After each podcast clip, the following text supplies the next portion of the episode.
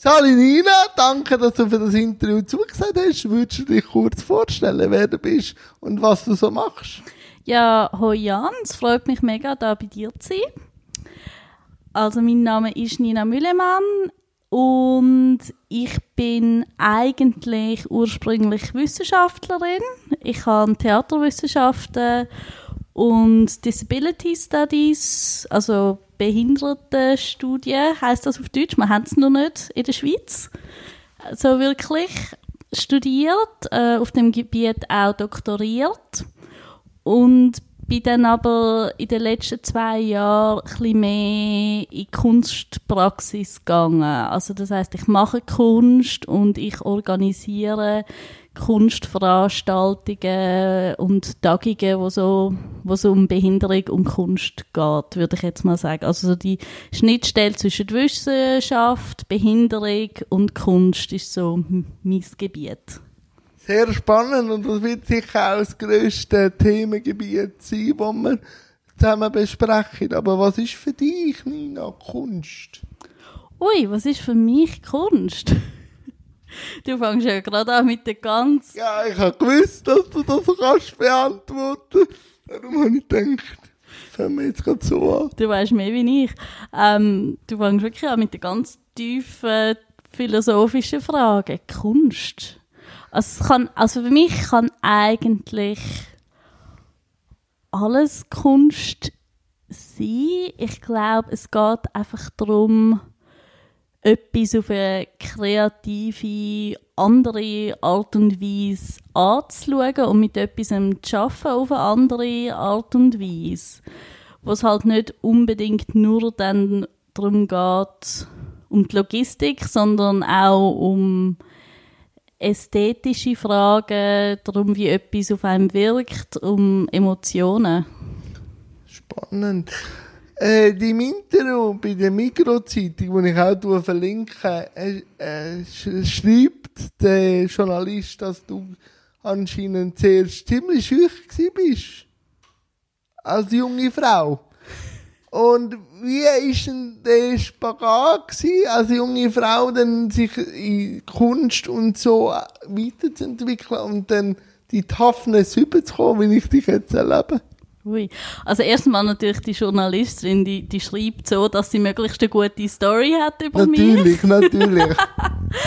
Aber ich glaube schon, ich bin schon eher zurückhaltend und schüch gewesen, zum Teil, als ich aufgewachsen bin. Und auch, also ich glaube, gerade als Mensch mit einer Behinderung ist es nicht so einfach, sich äh, in den Kunstbereich zu begeben. Also nur schon bei mir in der Schule hat es zum Beispiel geheißen, nein, du kannst nicht in der Theatergruppe mitmachen, weil es hat einen Stegen auf die Bühne. Und so einfach ist denn das gewesen. Und äh, also mir ist eigentlich immer wieder gesagt, oder nein, das ist sicher nicht für dich, das ist äh, überhaupt kein Gebiet für dich. Und ich glaube, allgemein wird uns immer so, wenn wir mit Behinderung aufwachsen, wird uns immer wieder gesagt, wo wir hingehören und wo wir nicht hingehören, oder es wird uns gezeigt. Und ich glaube, dann sich da dann irgendwie äh, bewusst zu werden, nein, das stimmt gar nicht immer, was die anderen Leute sagen, wo dass man hingehört, welche Gebiete für einen etwas sind und welche nicht. Ja, das braucht schon eine Entwicklung. Und was hat die stimuliert? Es hat die stimuliert. Also zum einen glaube ich halt, dass ich mir wirklich versucht habe, durch meine Ausbildung wissenschaftliches ein Wissen anzueignen, das ich halt auch zeigen kann und sagen, hey, schau, da ist im Fall mein Diplom, ich, ich, ich kann etwas, also ich habe halt eine, eine Auszeichnung, die man auch anerkennt. Und dann aber, dass ich während meinem Master auf England gegangen bin, studieren und dort eigentlich entdeckt habe, was für tolle Kunst Menschen mit Behinderung machen, was es für mega, mega spannende Sachen gibt. Und wenn ich dann das entdeckt habe, habe ich gemerkt, hey, das ist ja sowieso eine ganz neue Welt, von der ich eigentlich noch nichts gewusst habe. Und da habe ich dann einfach gedacht, hey, das wäre mega toll, da auch dazu zu gehören, da auch mitzumachen. Ja, was ich bei England, allgemein UK, ein bisschen faszinierend finde, eben, das, äh, das Bild von Behinderung ist, glaube ich, etwas ein bisschen anders als in der Schweiz. Es wird mehr als Teil wahrgenommen, wenn ich dann wieder auf die politische Schiene gehe und auch sehe, wie krank, äh, also Krankenpflege und alles gespart wird, ist das wieder so etwas, was sich dann beißt für mich. Ja, also ich, ich glaube, du bist da sehr gut äh, informiert. Also ich glaube, in England hat es schon sehr, also viel deutlich früher wie da, eine gute Gesetzesgrundlage gegeben von Menschen mit Behinderung. Und es hat sich etwas entwickelt in England, wo man da nicht so kennt. Das ist das soziale Modell von Behinderung. Das heißt, ähm, das sagt, das Modell sagt, dass wir von unserer Umwelt und von den Einstellungen der Leute behindert werden. also die Wechselwirkung. Ja, die Wechselwirkung und dass eigentlich nicht etwas falsch ist an uns oder an unserem Körper, sondern dass die Welt einfach nicht ähm, für uns gemacht worden ist.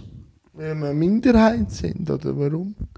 Ja, weil einfach die Welt äh, die Leute äh, oder die Gesellschaft die Leute vorzieht, die einer gewissen Norm entsprechen.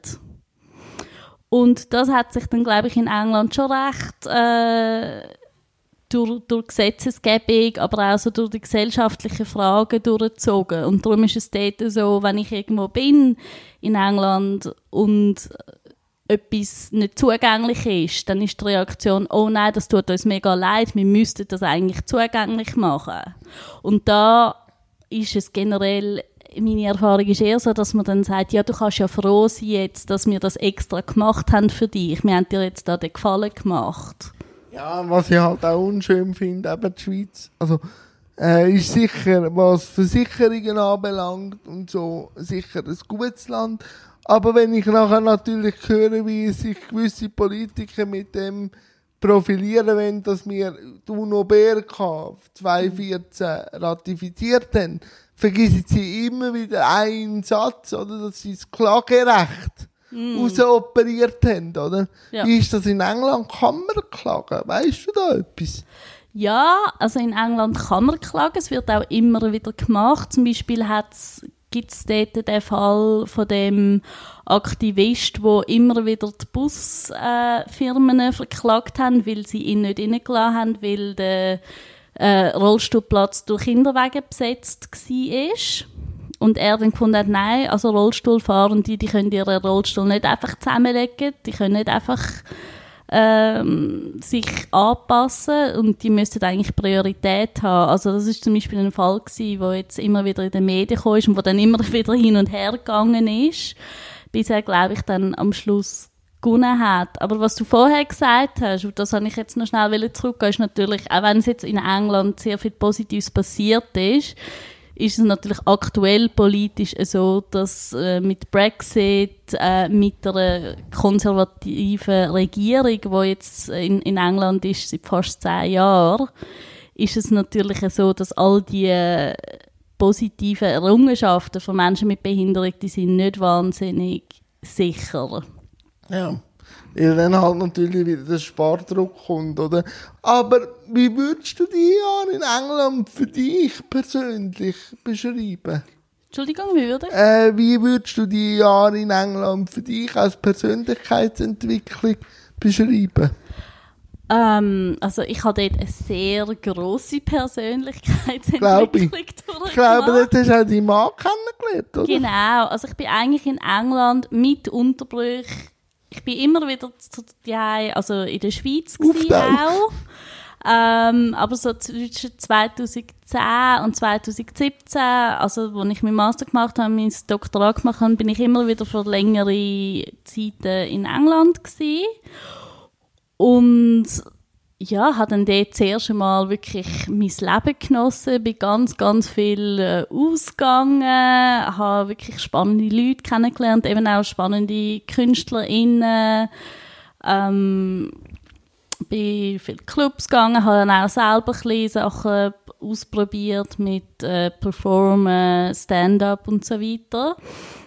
Und habe dann dort auch nachher, wie du sagst, meinen Mann kennengelernt eben habe dann dort doktoriert. Also ich habe dort wirklich, glaube ich, sehr viel über mich selber gelernt, aber auch über Kultur im Zusammenhang mit Behinderung. Also erstmal ist mir so bewusst worden dass es wirklich eigentlich, dass wir Menschen mit Behinderung vielleicht unsere eigene Kultur haben, dass wir, dass wir unsere eigenen Zusammengehörigkeiten haben, dass es Kunst gibt, wie gesagt, wo es um Behinderung geht, dass auch das Gefühl, dass wenn man zum Beispiel andere Menschen mit Behinderung trifft, dass man gerade das Gefühl hat, ja, man, man kennt sich. Ja, der gehört zu mir. Genau, der gehört zu mir. Also wirklich, wirklich das, ohne dass man jetzt irgendwie so wahnsinnig viel muss gemeinsam haben oder ohne dass man sich vielleicht kennt. Ähm, das ist mir eigentlich dort wirklich bewusst worden und das habe ich dann auch sehr spannend gefunden. Wie würdest du denn die Kultur beschreiben, so mit drei Schlagwörtern? Die Kultur. Also ich glaube, etwas, was wir Menschen mit Behinderung sicher haben, sind so, so die Lifehacks. Ich weiß nicht, ob du weißt, was, das, was ich meine. Gerne ausführen. Lifehacks, also eigentlich so, dass wir Sachen, also wir sind es halt gewöhnt, dass viele Sachen im Alltag einfach nicht funktionieren für uns.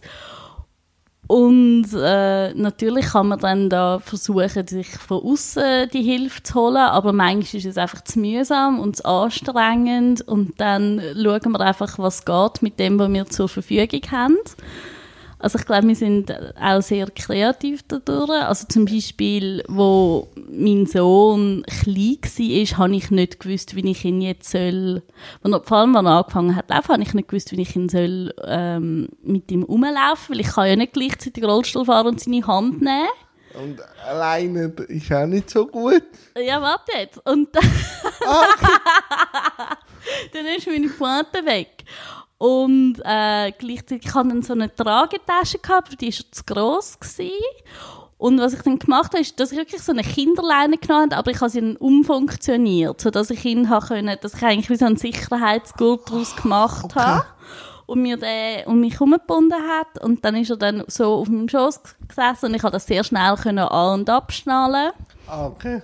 Genau, aber von dem her, ja, es ist das ein also, bisschen in den Hundebereich gegangen. Okay, ja, du, in der Not, gell? Genau. Aber, also ich, da möchte ich schon noch schnell sagen, wir sind, glaube ich, also ein grosser Teil ist sehr lösungsorientiert. Wir halten uns wenig auf mit, mit Barrieren, sondern wir probieren immer die Barrieren zu überstreiten oder zu umfahren, dass wir gleich lösungsorientiert irgendwie qualitativ als Ziel ankommen. Ja.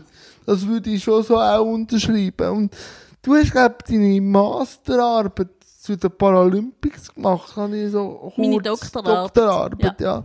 ja. Ähm, wie muss ich mir die vorstellen? Ganz kurz. Also ich habe sie eigentlich nicht direkt zu den Paralympics okay. gemacht. Also 2012 sind die Paralympics ja. in London gewesen, sondern ich habe sie zu der Kunst, also zu den Theaterproduktionen, vor allem Theater, sonstige Kunstformen auch, gemacht, wo gleichzeitig stattgefunden haben und wo finanziert worden sind durch die Paralympics. Ah, so, okay. Genau. Und was mich eigentlich interessiert hat, weil Paralympics haben so ein, bisschen ein Bild von Behinderung vermittelt. Ähm, es hat so eine große Kampagne gegeben, wo es geheißen hat, ja, we are the superhumans. Also es ist eigentlich immer wieder das Bild vermittelt worden, dass Menschen mit Behinderung über das Wow-Effekt, oder? Der Wow-Effekt, der Inspirationseffekt und dass sie sozusagen über ihre Behinderung rauswachsen durch, da, durch ihre Fähigkeiten. Und was, was mich ein bisschen daran gestört hat, ist, wenn du über deine Behinderung rauswachst oder die äh, darüber hinwegkommst, das stimmt ja nicht. Die, die haben ja immer noch ihre Behinderung. Ja.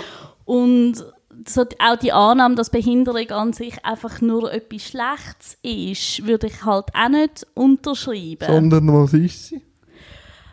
Sie ist einfach. Also weißt, ich glaube, man muss nicht alles unbedingt als positiv oder als negativ oder als rein, das Leben ist ja nicht schwarz und weiß, sondern ich ja, gewisse hätte ich gern. So. Macht es natürlich einfacher, oder? Genau, genau. Aber für mich hat jetzt meine Behinderung hat positive Sachen aus erwirkt und negative. Wolltest du schnell zwei, drei Beispiele sagen? Positive, negative? Beispiel. Also ich glaube, alles, was ich bin, was ich mache, ähm, die Leute, die ich kenne, die Freunde, die ich habe, das hat alles auch mit meiner Behinderung zu tun. Ja. Äh, die Interessen, die ich habe, wenn ich mein Leben lebe, das ist nicht, also ich glaube, wenn ich jetzt keine Behinderung hätte, wäre ich eine völlig andere Person und das will ich nicht. Nein, das ist wahrscheinlich deckungsgleich mit meiner Aussage. Sie macht mich zu dem, was ich bin. Genau. Also, sicher ein grosser Teil, oder? Es ist ein Teil von dem Jahr, wie er genau. jetzt da ist, oder? Genau. Eben jetzt so gewiss nicht passt, oder nicht? Aber er ist jetzt einfach so, wie er ist. Genau. Ähm, aber was ich auch bei einem Interview im Internet von dir gefunden habe, ist so die Auseinandersetzung von der Gesellschaft mit behinderter Kunst. Du sagst, eigentlich sollte das vorher anfangen, wieder wenn erst ein Behinderter im Raum ist. Also nicht erst dann sollte der Prozess anfangen, wenn ein Behinderter im mm. Raum ist. Wie hast du das gemeint mit behinderter Kunst? Dass man sich vorher schon Fragen stellen wie kann man, mm. oder also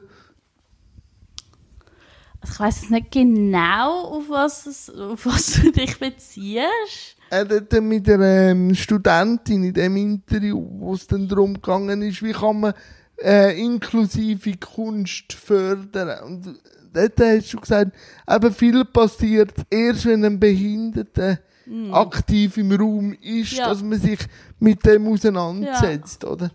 Also ich glaube, das Ding, das wir halt immer wieder erfahren, und es geht jetzt, also es ist ja nicht nur im Kunstbereich Nein, so, sondern dass man irgendwo hinkommt und du beschwerst dich, dass es nicht zugänglich ist und dann wird dann gesagt, ja, aber wir haben ja nie jemanden mit Behinderung, der das will und dann denkst du, ja, äh, das ist genau, weil es nicht zugänglich ist, wenn wir nicht könnten ankommen. Und dann gleichzeitig ist das aber die Ausrede. Es will ja, es will ja gar niemand mit Behinderung. Und das braucht so eine Kraft, dann immer zu sagen, ich würde gern und ihr lasst mich nicht. Also häufig lass es dann einfach sein, oder? Wenn du, statt dass du jetzt halt zu der besten Pizzeria gehst und die haben drei Stege drin und du sagst immer, bitte, bitte, können Sie etwas machen wegen, wegen, wegen dem Zugang, gehst dann lieber zu der zweitbesten, wo, wo halt äh, keine Stege hat, oder? Und dann gleichzeitig sagen die von der besten Pizzeria, nein, äh, kommt ja nie jemand zu uns. Also, wir keinen Treppenlift bauen. Genau, darum müssen wir keine Rampe machen oder keinen Treppenlift bauen. Darum, aber ich bin eigentlich halt schon ein, ein Rebel. Halt, ich gehe dann gleich und stehe dann vor dieser Tür. Und meistens äh, schaue ich, ob ein Bärli, also so Bärli unterwegs sind und dann frage ich immer die Herren, ob sie mich würden auftragen, weil dann können sie sich auch noch äh, bei ihren Freundinnen zeigen, wie stark und sozial sie sind. Eigentlich kannst du so gute Synergien bauen und dann nehme ich halt meine Urinflasche mit und wenn es kein Roster-WC frage ich, ob ich in die, ins WC einfach reinfahren kann. Und wenn sie sagen nein, sage ich, ob sie einen Raum haben. Ja. Und dann sage ich ja, man, wir haben einen Raum, und dann, aber sie haben mich noch nie gefragt, was ich in dem Raum mache, und dann uriniere ich halt in die Urinflasche, gehe wieder an die, an die Theke an und sage, bitte leeren. Ja, mega gut. Und so fährt es dann eben an, oder? Mhm, voll. Also, ich mache also, ich mach das auch natürlich. Also, ich glaube, die, viele Menschen mit einer Behinderung machen das, aber du kannst es natürlich Nein, du hast nicht, nicht generalisieren. Zum, und du hast nicht die Energie, um das immer zu machen, um das bei allem zu machen. Oder? Sondern du, du überlegst dir dann halt manchmal an, an gewissen Tagen, ja, heute habe ich jetzt Energie, um das zu machen, um mit dem konfrontiert zu werden. Das ist ja auch ein Risiko, einfach ja. dort hinzugehen. Und an gewissen Tagen, glaube ich, hat, hat man die Energie und, und die, die Power, um das zu machen. Und an anderen Tagen einfach nicht. Oder an anderen Tagen denkst du einfach, hey, lass mich doch jetzt mal in Ruhe. Ich wollte einfach mit niemandem reden. Ich wollte einfach mein Zeug machen. Ja, das gibt es auch, oder? Dann sage ich auch, ich bin ja sehr kommunikativ und ich gehe auch aktiv auf Menschen zu, wenn ich reden Manchmal passt es ihnen, manchmal auch nicht.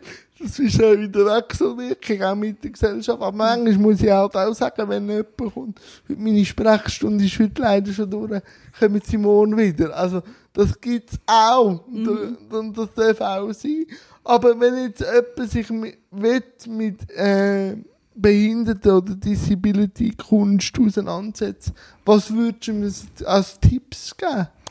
Als Tipps geben. Also ich habe wie, ich bin momentan, schaffe ich an einem neuen Projekt, wo hoffentlich passieren wird nächstes Jahr. Es ist so ein bisschen in der Planungsphase, zusammen mit dem Edwin Ramirez. Wo auch kommt, ich weiß noch nicht wann, aber er hat einmal mal gesagt, er kam, aber das sehen wir dann. Genau. Und der, und der Edwin, also ich hoffe, er kommt auch zu dir. Ja. Und ist so ein bisschen mein ähm, kreativer, mein Arbeitspartner eigentlich seit einem Jahr. Ähm, wir, also, ja, wir arbeiten sehr viel zusammen miteinander. Ich bin auch total froh, dass, dass wir uns gegenseitig haben, um irgendwie Ideen austauschen, weil ja, einfach, es ist Ihr ergänzt dich, glaube gut. Ja, es ist einfach sehr, läss sehr lässig mit dem. Und äh, in diesem Projekt geht es wirklich darum, dass wir das Gefühl haben, es gibt mehr Menschen mit Behinderung, ähm, wo wahrscheinlich gern würden Kunst anschauen oder auch Kunst machen. Und sie haben aber das Gefühl, ja, sie gehören dort nicht an oder sie wissen nicht wie. Und es geht in dem Projekt genau ein darum, die Zugänge zu eröffnen. Weil wir das Gefühl haben, da steckt noch ganz, ganz viel Potenzial. Ähm, und ich persönlich habe gerade das Gefühl, eben, weißt das Gefühl von, von, von Zusammengehörigkeit, von Gemeinschaft, zwischen Menschen mit Behinderung, das, das kann zum Beispiel etwas sein. Also ich habe das sehr stark in meiner Zeit ähm, in London gespürt, eben wenn ich so Theaterproduktionen von Menschen mit Behinderung bin anschauen, äh, Comedy anschauen. Und ich glaube, das ist etwas, was es in Zürich noch nicht so gibt, so Veranstaltungen für uns, wo es halt nicht unbedingt jetzt nur um politische Fragen geht das gibt es eher weniger momentan und das ist wirklich etwas, was wir versuchen zu fördern. Aber, aber eine Barriere, hapert es denn? Sind das, mein, sind das nur infrastrukturelle oder sind das gedankliche Barrieren? Also infrastrukturelle, ich wollte das gar nicht irgendwie... Äh, ähm, unter, also unterschätzen. Die sind sicher auch da, weil es, mein, es ist ja nicht nur, ob das Theater rollstuhlgängig ist. Es ist ja dann eine Frage, wie kommt man zum Theater hin? Ähm, hat man Assistenz, hat man keine Assistenz? Shuttlebus. Shuttlebus, genau, all das Zeug. Und dann ist es schon so, dass, dass in der Schweiz äh, es gibt sehr wenig Theaterproduktionen zum Beispiel, wo Audiodeskription haben für Menschen mit Sehbehinderungen. Es gibt sehr wenig Theaterproduktionen, wo Gebärdensprachdolmetscher in haben all diese Sachen. Es ist immer noch häufig die Annahme, dass einfach die Rollstuhlfahrer irgendwo auf der Seite sitzen. Ähm, eigentlich schon von der Bühne, oder? Genau, halt irgendwie, also einfach, dass es sehr, sehr starr ist, dass, ähm, wie, wie man sich im Theater äh, bewegt, wie man sich dort aufhaltet, wo das Menschen mit Behinderung dort hingehören, dass man immer soll ruhig sein und so weiter. Und ich glaube, da sind wir schon noch nicht sehr weit. Aber ich glaube auch, je mehr von uns dann gehen, Sachen anschauen und halt gehen, zeigen, ja, da sind wir, desto einfacher wird es auch. Und ich glaube, viele liegt auch wirklich an den Barrieren, wo jetzt nicht unbedingt Infrastruktur sind, sondern eben wirklich auch einfach das Gefühl, so, ja, dort werde ich nur vielleicht duldet, dort will man mich nicht ich könnte dort zwar hin, aber, aber ähm, gehöre ich dort wirklich an? Und gerade, also eben, wenn man irgendwo auf der Seite hinterst, hinter dem Pfosten platziert wird, das gibt einem ja auch das Gefühl. Das ist so, dass man selber Pfosten ist für dich, oder? Genau, oder halt so etwas, wo man jetzt muss, irgendwie wegen dem Gesetz oder wegen irgendwelchen, ja. Ja, dann kommt das auch wieder, was man vorher kurz angesprochen hat, das Dulden, oder? Ja. Wir möchten ja etwas und ihr fordert immer mehr, ja. oder? Wie schaffen Edi und du an dem, dass es gleich immer mehr gibt? Wo ja. setzt ihr den Hebel an? Also wir haben, ich wollte jetzt nicht zu viel, ähm, wie gesagt, zu viel verraten, weil es halt so ein, zwei ein neues Projekt ist. Aber ich glaube, was zum, zum einen ganz wichtig ist, ähm, ist, dass man zum Beispiel in die Institutionen und in die Vereine für Menschen mit Behinderung hineingeht. Und nicht einfach, ähm, ich habe das Gefühl, es gibt so eine eine Grenze zwischen vielleicht von Menschen mit Behinderung, die in der Institution leben und, und zwischen denen, die außerhalb der Institution leben. Oder, und auch zwischen verschiedenen Behinderungsarten und dass man versucht, die ein bisschen aufzubrechen und, und versucht, miteinander einen Dialog zu finden, Kommunikation zu finden. Also ich glaube, zum einen das, dass wir halt als, als Menschen mit Behinderung, die schon Kunst machen, die in deren in dieser Kunstwelt drin sind, auf die anderen Leute zugehen und irgendwie mal sagen, hey, schau, wir machen da etwas, äh, wollt ihr auch mitmachen, wollt ihr zuschauen und also ich meine, natürlich, wenn es euch auch nicht interessiert, ist gut, also das Theater ist nicht für jeden, aber vielleicht wollen ihr es nachher anschauen. Ich glaube, das ist das eine, was äh, sehr wichtig ist. Und zweitens, dass wir halt unsere eigene gelebte Erfahrung nehmen. Eben als, als Personen, die hinter dem Pfosten platziert worden sind. Und uns überlegen, ja, wie könnte man den Raum... Vor dem Pfosten, oder? Genau, vielleicht könnte man jetzt Vor vor dem ja. Pfosten gestalten und halt auch in, in Kommunikation mit anderen Menschen mit Behinderung, die andere Bedürfnisse haben, weil es haben natürlich nicht alle Menschen mit Behinderung. Nur weil wir zwei Rollen unterwegs sind, da gibt es Gehbehinderung. Genau, genau. Sehbehinderung. Aber Nina, ich nehme ja Kunst so wahr, dass die manchmal sehr brotlos ist. Also das, ähm, und ich verstehe das nicht, weil das ist ja auch Selbstausdruck. Aber wie ist es denn? Ja, noch- zahlen uns mehr. Genau, äh, auf das wollte ich raus. Wie ist es denn in der Disability-Kunst? Da nehme ich an, hätte man ganz Herzprobt essen. Ähm, Also ich jetzt nicht mit dem Ja, ja. Zeigefinger oder so einfach... nein, nein, nein, äh, nein. Ich erzähl überlege gerade, wenn ich das. Also, es ist schon so.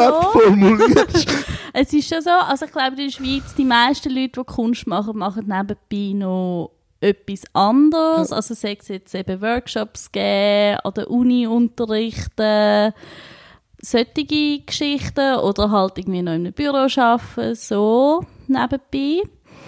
Ähm, und aber ob es jetzt Menschen mit Behinderung sind oder ohne Behinderung, in der Schweiz haben wir so äh, Richtlinien, wie das, wie das KünstlerInnen gezahlt werden.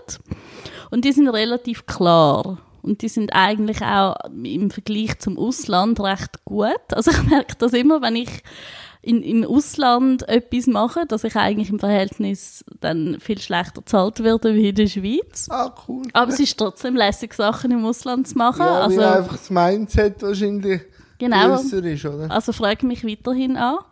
Ähm, Er will alles verlinkt. und ähm, genau, aber von dem her ist es eigentlich so, dass, dass man in der Schweiz dann relativ gut bezahlt wird und jetzt auch der, der Unterschied zwischen jemandem, der jetzt nicht relativ neu Kunst macht und jemandem, der jetzt vielleicht schon ein bisschen etablierter ist, nicht unbedingt zw zwingend dann so groß ist, weil es halt die Richtlinie gibt. Und ich meine, die Richtlinie, natürlich heißt das dann auch, dass niemand wirklich mehr zahlt als die Richtlinie. Aber es ist zumindest dann ein gewisser, ja, ein gewisser Schutz. Aber was äh, deine Muse anregen? Also wo holst du dir künstlerische Stimulation? Was fasziniert dich? Simulation. Ähm, also zum ersten ganz, ganz klar äh, von anderen KünstlerInnen mit Behinderung. Also das ist auch wirklich das, was mich in den Raum inne, Gezogen inne hat. gezogen hat. Genau.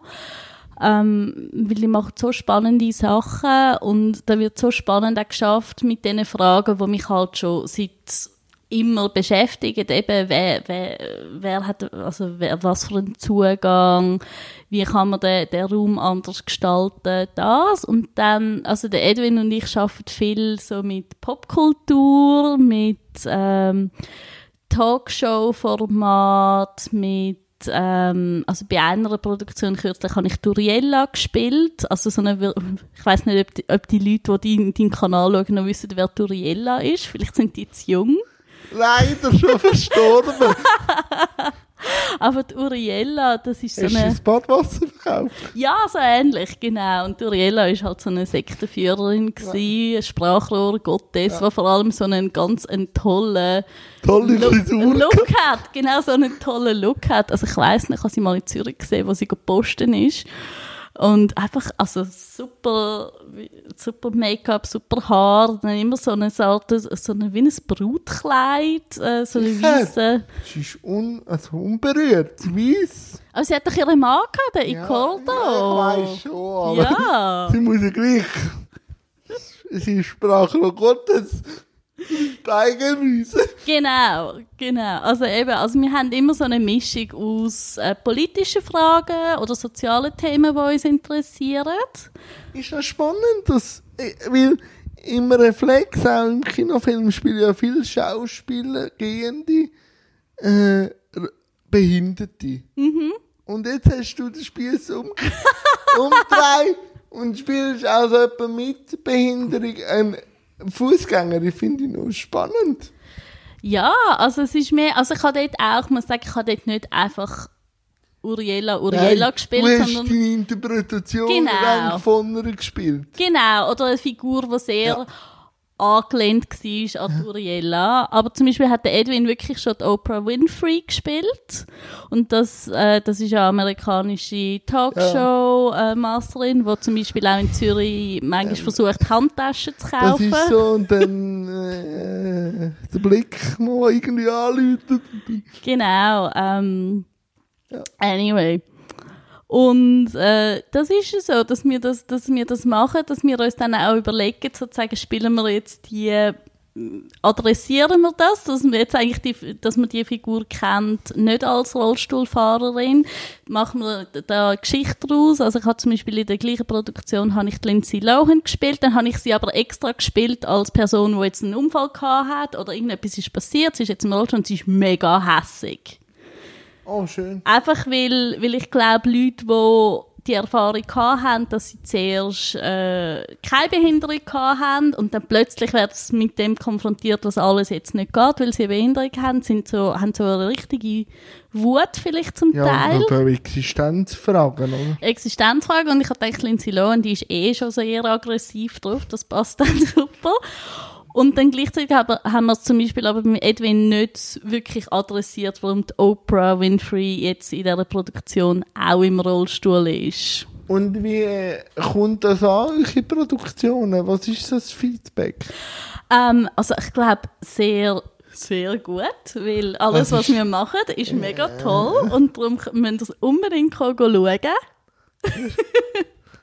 ähm, nein, ich glaube schon gut.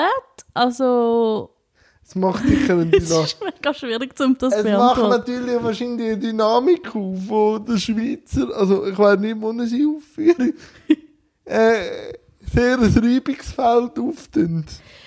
Ja, also ich glaube schon, dass man halt so unbedingt die Ästhetik oder das, was wir machen, das, was man sieht bei uns auf der Bühne, dass man das noch nicht so kennt. Aber das ist ja eigentlich, wenn es um Kunst geht, etwas Gutes. Ja. Dass es, dass es ein etwas äh, ist, wo man, wo man jetzt, ja, wo man sich vielleicht noch nicht überlegt hat, dass wir zum Teil vielleicht auch Themen aufgreifen, ähm, wo man sich noch nicht äh, damit befasst hat. noch nicht so gestellt hat. Wahrscheinlich Genau. Intellektuell hat man sie wahrscheinlich schon, aber nicht so. Genau, genau. Also, und es geht uns auch wirklich darum, Themen, also jetzt ähm, eben mit der Future Clinic for Critical Care, das ist das Projekt, von dem ich jetzt ein bisschen erzählt habe, da ist es uns wirklich auch immer darum gegangen, gegangen, Themen aufzugreifen und dann aber aus einer Perspektive anzuschauen, eben wo wir vielleicht noch nicht so viel darüber gesehen haben. Also wir haben zum Beispiel die, Veran äh, die Veranstaltung, wo ich Lindsay Lohan war, das war zum Thema Mutterschaft. Und wir haben dann spezifisch erstens mal wollen, äh, Query-Mütter, also Mütter, die ähm, eine Sexualität oder eine Gender-Identifikation haben, wo jetzt nicht unbedingt den Normen entspricht, haben wir thematisieren, Mütter mit, mit einer Behinderung oder auch ein Gefühl von Mutter sein, wo jetzt gar nicht unbedingt damit zu tun hat, dass man das Kind geboren hat, sondern es gibt ja auch andere Familienmodelle, die jetzt nicht unbedingt auf Biologie basieren. Ja. Und dort also ist es mir einfach darum gegangen, weil, weil ich eine Mutter bin mit einer Behinderung, dass ich das Gefühl habe, das ist zum Beispiel ein Thema, wo sehr, sehr wenig irgendwo aufgegriffen ist, sondern es ist eigentlich häufig die Mütter von den Kind mit Behinderung die thematisiert werden und was das für ein Schicksalsschlag ist, in was für eine Opferrolle man das ist und es kann das auch gar nicht irgendwie abspielen. Nein, aber es ist eine andere Ausgangslage. Genau, aber es ist nicht, also es ist etwas, wo, wo jetzt glaube ich schon, schon immer wieder thematisiert wird, sei es in Filmen, sei es in Kunstproduktionen und so weiter. Und Podien. Podien, alles. Also wenn du, wenn du googelst, äh, Mutterbehinderung, dann kommt, äh, kommen, Zuerst Mütter mit kommen genau. Da kommen etwa 100 Hits von, von Müttern mit behinderten Kindern und es kommt eigentlich praktisch nichts zu Müttern mit Behinderung. Wie ist es mit einer Mutter mit einer Behinderung zu sein und was für Fragen kommen auf? Hui, hui, hui. Also ich weiß natürlich nicht, wie es ist, eine Mutter ohne Behinderung zu sein. Das nehme ich an, wird. Aber du bist ein kreatives Mindset? Ja, also ich glaube, es ist schon.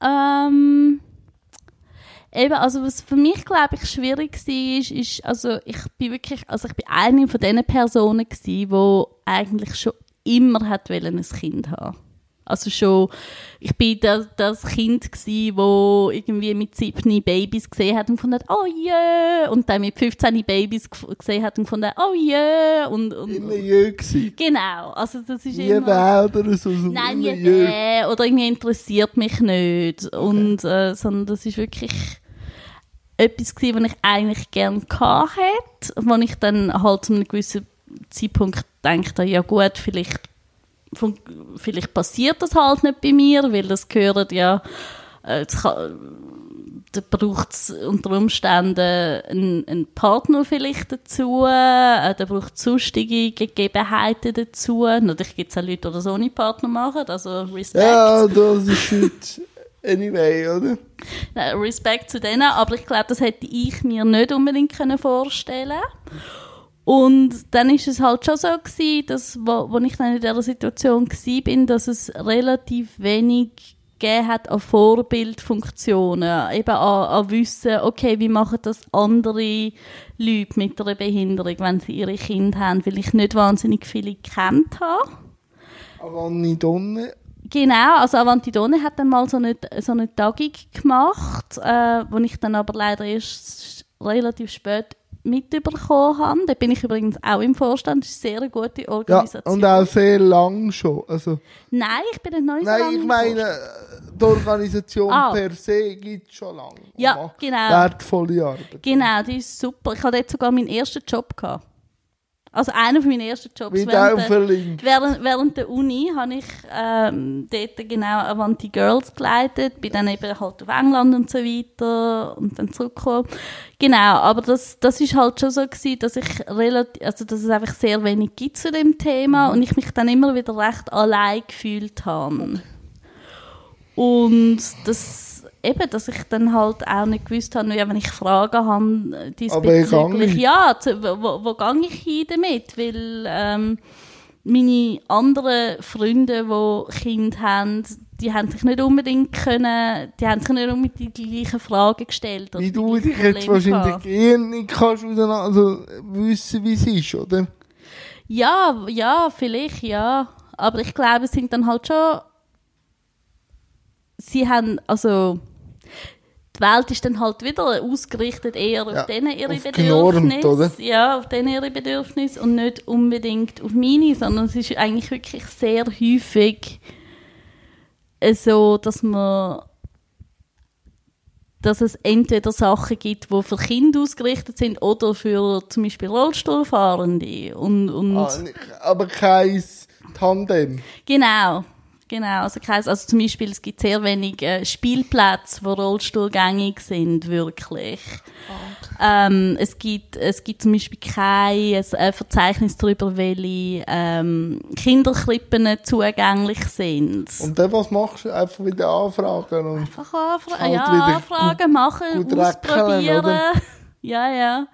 Genau, also all, das sind jetzt so die... Vorreiterrolle halt wahrscheinlich wieder sein, oder? Genau, also das sind jetzt ein bisschen die grösseren Fragen, aber eben, das kommen dann eine kleine praktische Ja, jetzt haben wir noch eine kleine, kleine praktische. Was ist Ja, so? also eins war schon so, gewesen, eben, als ich dir erzählt habe, wie transportiere ich mein Kind Ja. um. Ein anderes war, dass, dass man eigentlich Kind, wenn man sie äh, wieder so im, im Alter von, von eins, anderthalb, wenn man sie in den Kinderstuhl hineinsetzt, dass man das eigentlich von oben her macht. Ja. しょう。Oder? Du lupst sie von oben her rein, mit den Beinen rein. Und dann so, oder wenn sie so Genau. macht. Und ich habe einfach gemerkt, hey, das kann ich Ja, weil nicht. du müsstest es ja über den Kopf. Ja, das- also so stark bin ich dann doch Ja, nicht. er, er zappelt vielleicht. Ja. So, dann, ja. Alles, also geht nicht. Und da habe ich dann zum Beispiel mega müssen schauen und habe dann zum Glück mit der Recherchiererin einen Kinderstuhl gefunden, wo ich ihn können abklappen vorne und, und von vorne Ah, rein tun. Genau, also und dann wie wieder raufklappen. oder? Ja, ja, genau. Aber all, all die Sachen, die du dir auch gar nicht, glaube ich, überlegst, wenn du kein Kind hast, weil du einfach nicht damit konfrontiert Also ich habe nicht gewusst, ich habe mir nie das vorher überlegt, bevor ich ein Kind hatte, wie tut man das Kind in den Kinderstuhl rein.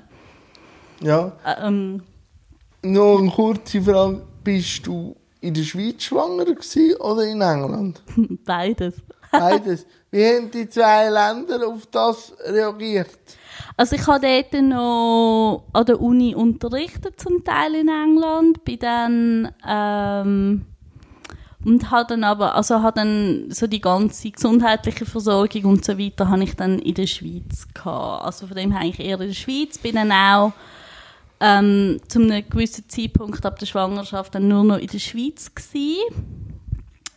Und äh, mein Kind ist dann äh, zwölf Wochen zu früh auf die Welt gekommen. Also drei Monate zu früh. Und es ist eigentlich, also wie soll ich sagen, die Haltungen von den Ärzten und so weiter sind eigentlich super gewesen. Also dort hat jetzt nie... Ja, also dort ist jetzt nicht, weil ich habe recht Angst gehabt davor, Ja. weißt, dass man irgendwie kommt und sagt, oh, das ist ja irgendwie unverantwortlich, dass sie, wo ja Ja, irgendwie... äh, selber schon. selber schon Hilfe brauchen, was auch immer und so. Sie können ja nicht mal, oder? So Ja. die Idee, ja, du kannst ja nicht mal für dich selber schauen, wie willst denn du für das Kind Genau. schauen. Das ist eigentlich nicht das Problem gewesen. Was, was das Problem war, ist, ist, dass eben, wenn mein Sohn zwölf Wochen zu früh auf die Welt gekommen ist, hat er in Zürich gibt's nur ein Spital, wo einem, wo wo man kann gebären so viel zu früh. Das ist das Unispital. Und die haben kein einziges rollstuhlgängiges Zimmer in der Gebärstation. Schön. Super, oder?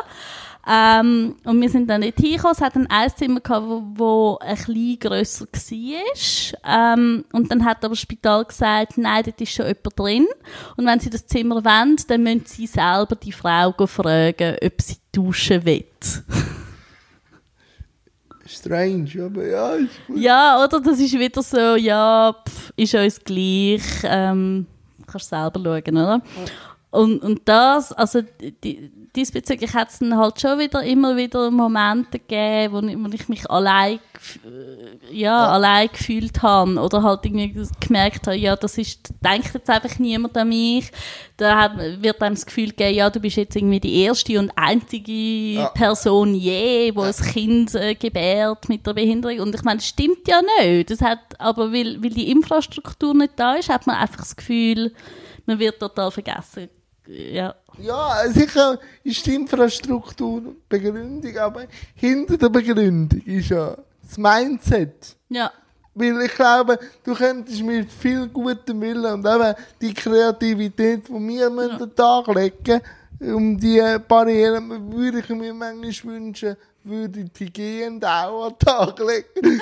und nicht einfach da stehen und sagen, es geht nicht, sondern einfach mal merken, dass sie sich eine Frage mehr stellen. Was können wir jetzt machen? Das Ja. wäre doch, das, dann würde man viele Barrieren, glaube ich, wo physisch da sind, eher lösen, wenn die Bereitschaft vom Gegenüber da wäre. Ja, voll. Also ich glaube, weißt, also ich, ich habe immer so, ich sage immer, also ich sage nicht immer, aber für mich ist Zugang ist Arbeit, Inklusion ist Arbeit und ich glaube, wir müssen mega häufig einfach die Arbeit total übernehmen. Also eben wie das mit dem Spital, das ist genau so ein Aber Beispiel. eben, geboren hast du ja dann. Wie, wie, wie ist denn das gegangen? Ein bisschen fragen. Die Person. Was meinst du? Bist denn du die? Ja, ja, also ich Okay. bin sie dann gefragt, ich glaube dann auch mit meinem Mann zusammen, mit meiner Mami zusammen, also sie haben dann die Arbeit mit mir zusammen übernommen, das schon. Die andere Frau ist dann auch sehr nett gewesen, hat absolutes Verständnis gehabt. Habe ich Glück gehabt. Ähm, genau, aber eben gleichzeitig hätte ja das Spital können sagen, ja, wir, wir, äh, Wir wir, nehmen- da. So. wir arbeiten da jetzt mit ihnen zusammen, oder? Wir lassen sie jetzt nicht einfach allein. Also ich habe, was das anbelangt, ein gutes Spital gehabt, weil Ja. ich, habe, äh, ich bin einen Monat im Spital Ja. gewesen und ähm, sie hätte mich eigentlich auf seitenverkehrte Zimmer verlegen. Okay. Und ich bin manchmal durch meine Spastik, äh, habe ich eine Seite, die ich prä präferiere für Transfers, wo einfach auch für die Selbstständigkeit geht. Und da bin ich in Schwester gefragt, ob nicht der könnte in mein Zimmer kommen, dass wir es so machen weil die Selbstständigkeit äh, würde torpediert werden. Und das ist dann gleich gegangen. Also, es ging, oder? Ja. Ja, voll. Also ich finde auch, es ging. Und ich glaube, das ist halt die Situation gewesen, eben, dass ich auf der Gebärstation Ja. bin. Und das ist, glaube ich, so fast die einzige Station im Spital, wo man uns nicht erwartet. Ja, glaube ich. Ehrlich? Glaube ich. Ich glaube, in der Gesellschaft passiert viel auch der Kontext, wenn in Institutionen jemand schwanger wird. Dass er heisst, ja, ich hätte besser sollen schauen, was passiert. Ich kenne mich selber schon nicht, weil ich habe ja einen Onkel, der auch äh, im Rollstuhl ist und der hat auch müssen die Fragen, auch äh, dazu mal noch von den Ärzten. Ja. Äh, Was passiert, wenn jetzt das Kind behindert ist? Ja. Das nehmen wir dann halt auch so. Haben wir gemacht, oder? Aber gleich auch die Reibung, oder? Mit Ja. der Gesellschaft, oder? Nimmst du die wahr, wenn du mit deinem Bub unterwegs bist? Ja, ja, auf jeden Fall. Also ich hatte auch wirklich schon so Stories gehabt, wo eben, was ich dir vorher erzählt habe, ich habe ihn dann so an meinem, Ja. auf meinem Schoß angegurtet. Das hat man aber dann, wenn er eine Jacke angehabt hat, darüber hat man das nicht gesehen. Dann sind immer wieder Leute zu mir gekommen und sagen, ah, nein, also das Kind, das geht ja jetzt ab, nein, das geht doch nicht. der, was Und ich macht? immer So, ja, hallo, ist im Fall da angemacht. Also nicht, nicht, dass es, nicht, dass es sie etwas angeht, Aber aber Die Sicherheit Fall, ist da. Äh, ja, die Sicherheit ist im Fall äh, voll da. Ähm, also das, also halt schon auch, dass einem immer wieder das Gefühl gegeben wird, ja, man, man, ist, nicht, man ist nicht gut genug. Und ich glaube, als, als Frau oder als Mutter, Mutter. in unserer Gesellschaft allgemein ist immer so ein bisschen die Frage, ja, ist man eine gut genug äh, Mutter? Man hat einen extremen Druck, oder? Gleichzeitig, man soll irgendwie arbeiten und man soll aber auch 100% fürs Kind da sein und man soll dieses und jenes und am besten auch noch irgendwie sexy aussehen, während man das alles macht. Also ich glaube, es ist schon ein mega Druck da auf, äh, wo auf dem Frauen generell. auf Frauen generell und auf Mütter, dem, dem man nicht gerecht werden kann. Und ich glaube, wenn man dann noch eine Behinderung, wenn dann noch Behinderung dazukommt, dann erstens die mal... Gesellschaft gerade den Overkill, oder? Ja, und es, ist, und es ist halt auch etwas, wo man nicht so, dem man nicht so oft begegnet, oder? Oder was ich halt auch sehr oft erlebe, ist, dass Leute irgendwie zu mir kommen und sagen, ja, mega toll, wie sie das machen, es muss mega schwierig sein, aber gleichzeitig... Ich könnte das nicht. Ja, ich Dann kam die Frage, oder? Frage, ja, und wenn du jetzt in in den Rosto kommst, was machst du? Machst du Game Over? Nein, du machst dann einfach weiter. Voll, Oder? genau, du machst voll weiter, aber viel, also viele Leute, die wo, wo dann so kommen, die interessiert sich dann nicht wirklich dafür, was jetzt Probleme sind, die interessiert sich nicht dafür, dass ich zum Beispiel jeden Tag äh, Halbe Stunde. eine halbe Stunde früher genau muss aufstehen, damit ich ja das äh, rollstuhlgängige Tram verwünsche und nicht dann das, was nachher kommt, wo, Ja. wo nicht zugänglich ist oder wie schwierig es ist, eben rollstuhlgängige Kita zu finden. Die interessiert sich nicht für das, sondern sie wollen mir einfach irgendwie sagen, wie toll das es ist. Ja, aber einfach, dass sie ihr Karma und so. Genau, Genau, also das, damit sie ihre gute Tat gemacht haben, aber es interessiert sie eigentlich nicht wirklich, wie, wie unsere Realität aussieht. Aber äh, du hast mir ja erzählt, äh, ich hätte die Lego-Story ein bisschen erzählen noch von deinem Sohn als, als, Ab, als Abschluss von dem Thema. Ja. Erzähl mal, wenn er Lego baut, so ein Häuschen, was passiert denn? Herr Legobot, so ein Häuschen. Also, was mit ihm schon sehr früh angefangen hat, also er redet Englisch und Deutsch. Sehr schön. und weil mein Mann Engländer ist. Und accessible, also zugänglich, ist wirklich ein, Wort gewesen, wo er, wo er schon sehr früh ähm, verstanden hat und kennt und wo ich jetzt annehme, andere Kinder, die vier sind, die wissen nicht, was das ist, was das heißt. Er weiß es natürlich genau. Er weiß genau, äh, wie sich das anfühlt, wenn man jetzt ein Tram nicht kann benutzen oder wenn man jetzt in einen Raum nicht kann reingehen kann, weil er nicht zugänglich ist oder in ein Café. Ähm, und er ist da auch sehr sehr stark irgendwo durch. Also wir haben das ja vorher gehabt, so von wegen, ja, manchmal geht man dann halt einfach und ich bin da immer so ein bisschen im, Konflikt von, ja, soll ich jetzt in ein Café gehen, wenn die das nicht mal wenn der Rollstuhl gängig Ja. machen, weil vielleicht wollte ich denen ja gar nicht bis Geld geben. Ja. Und er ist dann kürzlich wirklich so gewesen, dass er, wir haben dann in ein Kaffee wählen und es hat einen Dritt gehabt vorne dran und er ist dann einfach vorne dran gestanden und hat gefunden, nein, ich will jetzt da nicht rein, das ist nicht zugänglich.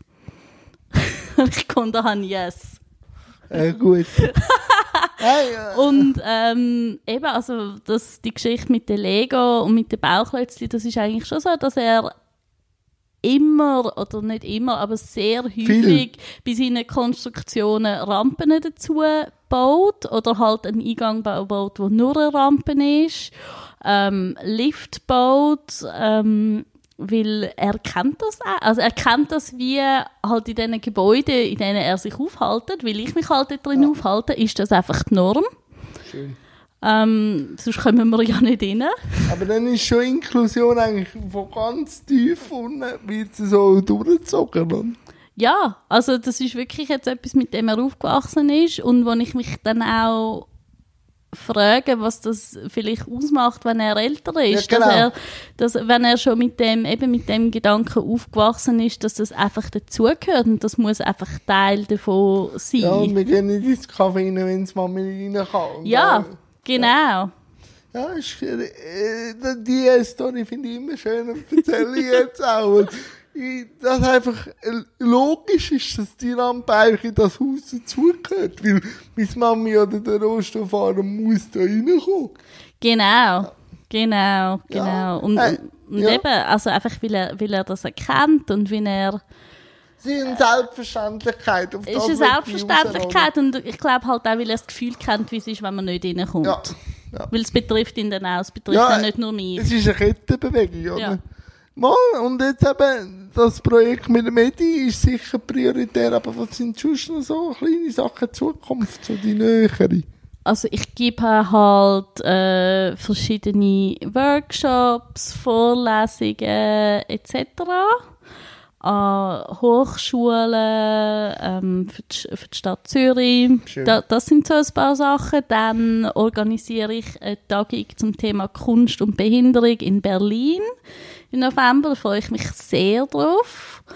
Ähm, zusammen mit einer anderen Wissenschaftlerin, auch mit einer Behinderung, ähm, Noah Winter. Also ich, ich, ich, ich finde das auch total lässig, immer wenn ich mit anderen Leuten zusammenarbeite, die auch eine Behinderung haben, weil es gibt so viele tolle Leute.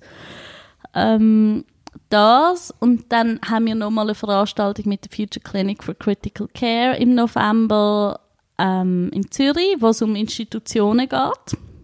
Weil das Interview ist auch im November geplant. Oh, Vielleicht können wir das dann gut verbinden. 23. November in der Gessnerallee. Ist ein Samstag, glaube ich. Ist ein Samstag, Kannst genau. du mir auch noch den Link schicken, wenn es eine Voll. Homepage gibt, dann wird das Absolut. eingebaut und so. Mega gut. Mal, Nina, wir waren eigentlich schon fast am Schluss. Und am Schluss gibt es immer noch zwei, drei Fragen. Warum hat Nina für das Interview zugesagt? Ja, Ginger Power, oder? Also wir sind ja zusammen Ginger Spice. Ja, Die einen freiwilliger und die anderen unfreiwilliger. Aber jetzt so verliebend bekommen, das ist so. Genau, wir sind ja die zwei behinderten Rüebli. Also von Genau. dem her hat es passieren. Und wie hast du jetzt das Interview gefunden? Ähm, gut. Ich habe jetzt, glaube ich, genug geredet für den Rest vom Tag. Ist doch auch mal schön? Und auch dürfen erzählen, was ich halt an dem Format, das ich selber äh, kre- kreiert habe und auch mich nicht wollte verändern einfach auch den Tiefe, wo man auch Sachen darf diskutieren, wo man nicht einfach nur an der Oberfläche. Oder ich könnte natürlich jetzt schon nur oberflächliches Viertelstunde nachher rausjagen und das ist angenehmer zum Schauen. Aber ich wollte das nicht. Das ist nicht meine Triebfedern, oder? Hat denn jemand schon mal dich interviewt für Jans rollende Welt? Es hat es auch schon gegeben, aber jetzt noch nie so in dem Format. Weil vielleicht müssen wir das mal machen. Das könnte man auch mal machen. Weil das ist jetzt, was ich mir überlegt habe, ist, ja, aber eigentlich wäre es ja mega toll, so einem Jan zuzulassen für, für die Länge von der Zeit. ja, das könnte man auch mal machen. Oder? Äh, Wenn ihr mal mich interviewen Edi und du, könnt ihr das machen. Wir können es auch bei euch in Zürich machen und dann aus dem raus. Gut, wir überlegen es uns, Ja. ist gut. Ja. Ja. Ähm, nein, eben jetzt. ähm, am Schluss kommt jeder Gast noch ein Schlusssegment über, wo er irgendetwas geben kann. Es kann ein Witz sein, es kann ein Schwank sein, es kann etwas Politisches sein, es kann ein Manifest sein. Die letzten Minuten gehören dir und den Zuschauern, weil ich klinke mich jetzt aus und sage dir Dankeschön. Ich habe es sehr genossen und gerne wieder einmal. Ja, danke dir, Jan. Ui, ich weiß jetzt gar nicht, was ich soll machen für die letzten Minuten. Also sicher, Ja, auch anderthalb sein. es wird auch anderthalb sein. Also jetzt, wenn wir so über so Ginger Spice geredet haben, überlege ich mir gerade, ob ich noch irgendwie so eine Minute lang Spice Girls singen Kannst du machen? If you wanna be my lover, you gotta get with my friends. Friendship plus... Nein, es geht nicht so. Ah, vielleicht nicht. Also, hey, Äh, es ist gut. ähm, ja, liebe Zuschauenden, ähm, kommt an unsere Veranstaltungen, wenn ihr Lust habt. Ähm, ähm, unsere Webseite momentan ist futureclinic.org und äh, googelt, was der Edwin Ramirez macht, was ich mache und generell würde ich sagen, kommt schauen, was KünstlerInnen mit einer Behinderung machen, weil es gibt ganz viele tolle Leute mit einer Behinderung, die mega geile Kunst machen, die euch wahrscheinlich umhaut, egal ob ihr selber eine Behinderung habt oder nicht. Gut umhaut, nicht auf eine negative Art und Weise umhaut.